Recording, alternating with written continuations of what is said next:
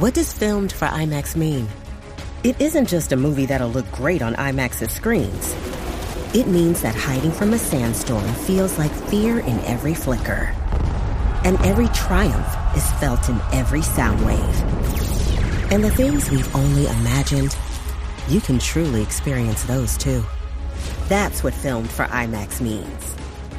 Get tickets to experience Dune Part 2 now and IMAX's exclusive expanded aspect ratio.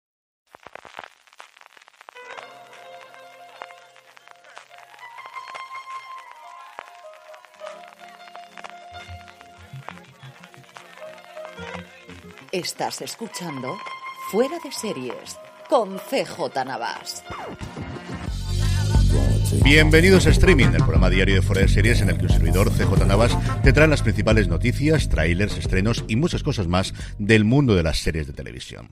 Edición del viernes 22 de septiembre de 2023. Se nos termina la semana, pero tenemos mucho contenido hoy y más tendremos durante el fin de semana con Premier y con Fuera de Series. Arrancamos, como estamos haciendo todos los días desde ya hace ya más de 150, con la huelga de guionistas. Os anunciaba esta semana que por fin volvían a la mesa de negociación el Sindicato de Guionistas y la Asociación de Productoras en Hollywood. Parece que las negociaciones durante el miércoles fueron lo suficientemente largas como anunciar que seguirían a lo largo del jueves. Cuando estoy grabando esto, todavía no tenemos noticias de si se ha llegado ya a algún principio de acuerdo. Lo que sí, y todo el mundo lo ha tomado como una gran señal de al menos que se está hablando, es que al finalizar esa reunión del miércoles mandaron una escuetísima declaración conjunta, apenas una línea diciendo exactamente eso. Hemos estado negociando y seguiremos haciéndolo mañana jueves, pero desde luego es sintomático de que al menos en esto se han puesto de acuerdo y han decidido mandar la declaración conjunta y no, como venía siendo tradicional en estos más de 150 días, cada uno haciendo la guerra por su parte y mandando notas de prensa o anuncios cada uno por separado. ¿Esto quiere decir que la huelga vaya a acabar mañana? Pues no tiene pinta, pero vete a saber y de todas formas todavía nos queda también la del sindicato de intérpretes, pero como os digo, como aquí a estas alturas todos nos agarramos a un clavo ardiendo, pues buena noticia desde luego. Entrando ya en materia con nuevos proyectos, tenemos dos de Movistar Plus. Por un lado, su nueva ficción Segunda Muerte comienza su rodaje en Cantabria con el atractivo de tener como protagonistas a Georgina Amorós y Carra Elejalde. En una cabaña aislada del paradisiaco valle pasiego del Miera, Sandra, el personaje de Amorós, una joven auxiliar de policía, halla un cadáver que no debería estar ahí, porque lo extraño es que se trata de Juliana, una mujer que ya fue enterrada hace años. ¿Puede morir alguien una segunda vez? Sandra atraviesa un momento personal complicado e intentará mantenerse al margen de la investigación. Castro, pareja y padre de su hijo de seis años, está a punto de salir de la cárcel. Sandra ha criado sola al niño y desde hace unos meses cuida también de su padre, Tello, el personaje interpretado por Cara Erejalde, un reconocido exagente de la UCO con principio de demencia senil, con el que tanto Sandra como Castro mantienen una complicada relación. Un giro inesperado en la investigación del caso, como no, involucrará a Sandra y acabará con su tranquilidad y la del lugar pues un nuevo thriller de Movistar Plus con mucho, mucho olor tanto a rapa como a hierro por las localizaciones y por la temática de la serie que está creada por Agustín Martínez, escrita por él e Isa Sánchez y dirigida por Alex Rodrigo y Óscar Pedraza. Y la otra novedad de Movistar Plus, que se estrenará el próximo 31 de octubre, es Luz en la Oscuridad, una nueva entrega de True Crime creada por Carles Porta. Después de Crímenes, después del crimen de la Guardia Urbana, todo disponible en la plataforma de Telefónica, tendremos dos nuevos casos criminales contados en dos episodios, Daniela, Dulce y Bella y El Niño Pintor, como os digo, a partir del próximo 31 de octubre en Movistar Plus. En cuanto a fechas de estreno, seguimos hablando de True Crime. El lunes 25 de septiembre a las 4 y cuarto, AMC Crime estrena Casey Anthony, La Verdad, que investiga la muerte de Caley Anthony y el posterior juicio contra su progenitora, a la que llegaron a apodar la madre más odiada de Estados Unidos. Se trata de una miniserie documental de tres episodios que aborda, como os digo, uno de los casos más mediáticos en Estados Unidos en las últimas décadas, a través del testimonio de la propia protagonista que habla ante las cámaras por primera vez desde el final del juicio. Como suele ser habitual con todos los canales de AMC, el título, después de su estreno en AMC Crime, estará disponible en AMC Select. Y por su parte, AXN trae de vuelta uno de sus mayores éxitos de los últimos tiempos. Doc, la serie italiana, regresará el próximo 26 de septiembre a partir de las 10 de la noche con doble episodio. Además, especialmente para todos los fans de las series, AXN va a dar la oportunidad a uno de estos fans de ganar un viaje a Roma para participar en las grabaciones de la tercera temporada. El ganador será seleccionado de entre todas aquellas personas que respondan correctamente a las preguntas que se van a ir publicando a lo largo de la emisión de los episodios en redes sociales y en la web del canal, así que como os digo, estad atentos. Y terminamos rápidamente con tres noticias de industria. Thomas Sibelman se incorpora a Buendía Studios como director de desarrollo de ficción. Silverman había estado trabajando hasta hace muy poquito en Paramount, en el grupo de Paramount, que como se recordaréis, os comenté hace unas fechas, había decidido salir todo su brazo de producción de nuestro país, un brazo que fue responsable primero como VIX y recientemente como Paramount de series como Historias para no dormir, un Thomas Silverman que se une de esa forma a la joint venture entre Telefónica y tres Media, reportando directamente a Laura Abril, la directora ejecutiva de ficción y desarrollo de Buen Día Studios. Por otro lado, Prime Video ha dado números de lo que ha supuesto por ahora el casting de la nueva Operación Triunfo, 13.000 aspirantes, 14 millones de visualizaciones en YouTube y, el signo de los tiempos, 115 millones, que se dice pronto, en TikTok. Un total de 148 aspirantes, incluyendo 41 pases Prime, han sido seleccionados después de la segunda fase, que ya ha concluido, y alrededor de un centenar participarán en el casting final que tendrá lugar del 2 al 4 de octubre en Barcelona. Barcelona.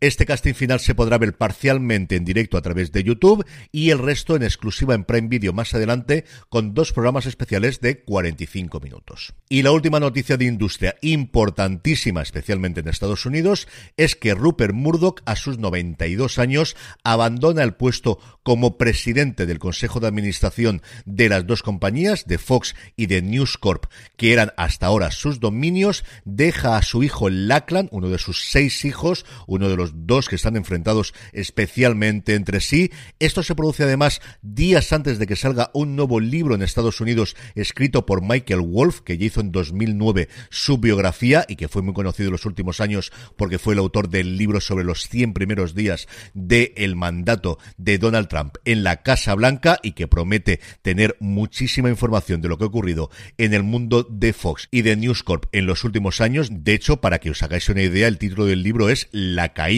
el fin de Fox News y la dinastía Murdoch.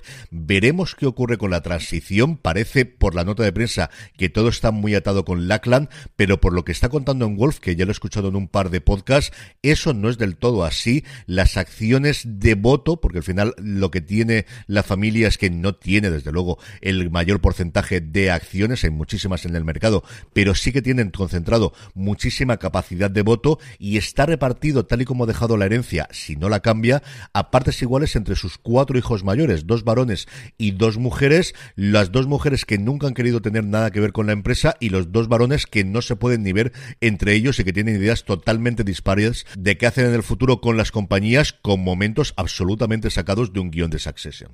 En el apartado de vídeos y trailers, por fin tenemos ya un primer vistazo a Mentiras Pasajeras, la serie producida por El Deseo, la productora de los hermanos Almodóvar, protagonizada por Elena Naya, Pilar Castro, Hugo Silva y King Gutiérrez, y que es desde luego la gran apuesta de Sky Showtime en nuestro país para este otoño-invierno. Por su parte, Prime Video nos ha mostrado el de la tercera temporada de Upload, la serie creada por Greg Daniels, el creador en su momento de The Office, que es una serie absolutamente deliciosa. Dos temporadas ya en Prime Video, la tercera nos llegará el próximo 20 de octubre. Y también en octubre, en concreto el día 25, nos llegará la última serie que os comento en este apartado de trailers, Noche de Chicas, una nueva producción de Disney Plus con María León, Leticia Dolera, Silvia Alonso, Aislinn Derbez y Paula Usero. La serie arranca en el 2010 cuando cuatro amigas vuelven al pueblo de la Sierra de Madrid donde pasaban los veranos de adolescentes. Su idea es pasar un último fin de semana recordando viejos tiempos, ver la final del Mundial y ayudar a una de ellas con la mudanza de su casa que ha puesto a la venta. Sin embargo, su plan cambia radicalmente cuando descubren que Lola, el personaje de María León, una amiga de juventud, tiene secuestrados a tres hombres, los tres violadores de una menor que no fueron condenados. La serie está escrita por Javier Naya, Calorina Daza y Sara Alquézar, está dirigida por Sergio Cánovas y constará de seis episodios de media hora que estarán disponibles completos, se va a emitir de golpe toda en Disney Plus el 25 de octubre. En el apartado de estrenos, hoy viernes 22 tenemos Vetusta Morla bailando hasta el apagón. Para los fans de la banda. Se estrena en Movistar Plus este documental sobre uno de sus conciertos. Y luego tres grandes estrenos, los tres por cierto los hemos comentado en Premier esta semana. Noches en Vela, una nueva comedia británica en Apple TV Plus, The Continental, la serie, realmente tres películas, precuela de John Wick en Prime Video. Y el documental sobre Terenci Moix, Terenci la fabulación infinita en filming. El sábado descansamos y el domingo tenemos Déjate ver en A3 Player y Golpe de Revés en Movistar Plus, una nueva serie británica que también analizamos y comentamos sin spoilers en Premier. Es viernes y como todos los viernes repasamos el top 10 de beta series, pero antes una pequeña pausa. This episode is brought to you by ABC. Station 19 is back for its final and hottest season yet. Andy finally becomes captain, and she's going to give it her all to be the best leader the station has ever seen. Will she succeed? Get ready for fiery new romances and high adrenaline rescues. Watch the Station 19 season premiere tonight at a new time, 10, 9 central on ABC and stream on Hulu. It's only a kick, a jump, a block. It's only a serve. It's only a tackle. A run. It's only for the fans. After all, it's only pressure. You got this. Adidas. Estamos ya de vuelta, como sabéis, Betaseries es una comunidad creada por y para los fans de las series, con la que podrás estar al día de los últimos estrenos, gracias a su calendario con alertas personalizadas, recibir recomendaciones según tus gustos, compartir impresiones con otros usuarios, sincronizarla con otras plataformas para sacarle el máximo partido y mucho, mucho más. Como siempre, todo de forma absolutamente gratuita. Regístrate en betaseries.com y disfrutas de las ventajas desde ya de formar parte de la comunidad en la página web y en la app. Esta semana tenemos bastante movimiento con respecto al de la semana, que recordad que los tres primeros puestos lo mantenían las mismas tres series. En el 10 se vuelve a colocar The Umbrella Academy, en el 9 aparece La Caza, en el 8 The Morning Show, en el 7 Hijack, Secuestro en el Aire, dos series de Apple TV Plus seguidas, en el 6 tenemos a The Witcher, en el 5 Buenos Presagios, Good Omens, baja al puesto número 4 The Bear, baja también One Piece al puesto número número 3 porque aparecen en el 2 El cuerpo en llamas, pequeño fenómeno, gran fenómeno quizás habría que decir ya, la serie de Netflix, al menos en nuestro país, y en el 1 a punto de terminar, solo asesinatos en el edificio.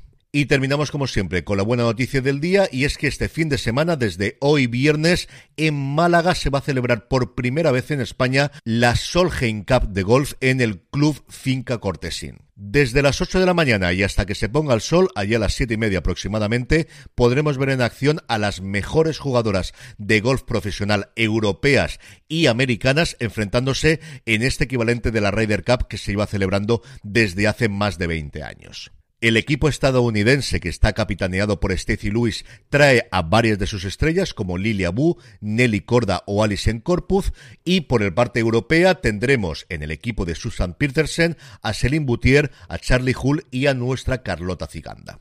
Así que viernes, sábado y domingo de golf apasionante y la semana que viene más porque vuelve la Ryder Cup, en este caso a Italia. Y con esto despedimos streaming por hoy y por esta semana, pero pasaros por fuera de series.com, que tenemos mucho más contenido. Tendremos el análisis del sexto episodio de Ahsoka, un nuevo programa el domingo de fuera de series, nuestro premier analizando los principales estrenos de la semana y, por supuesto, nuestra tienda, la tienda fuera de series, desde fuera de series.com barra tienda, donde seguro que tenemos algo que os gusta. Me despido ahora sí, deseándoos que tengáis un muy buen fin de semana. Gracias por escucharme como todos los días. Volvemos el lunes y recordad, tened muchísimo cuidado y fuera.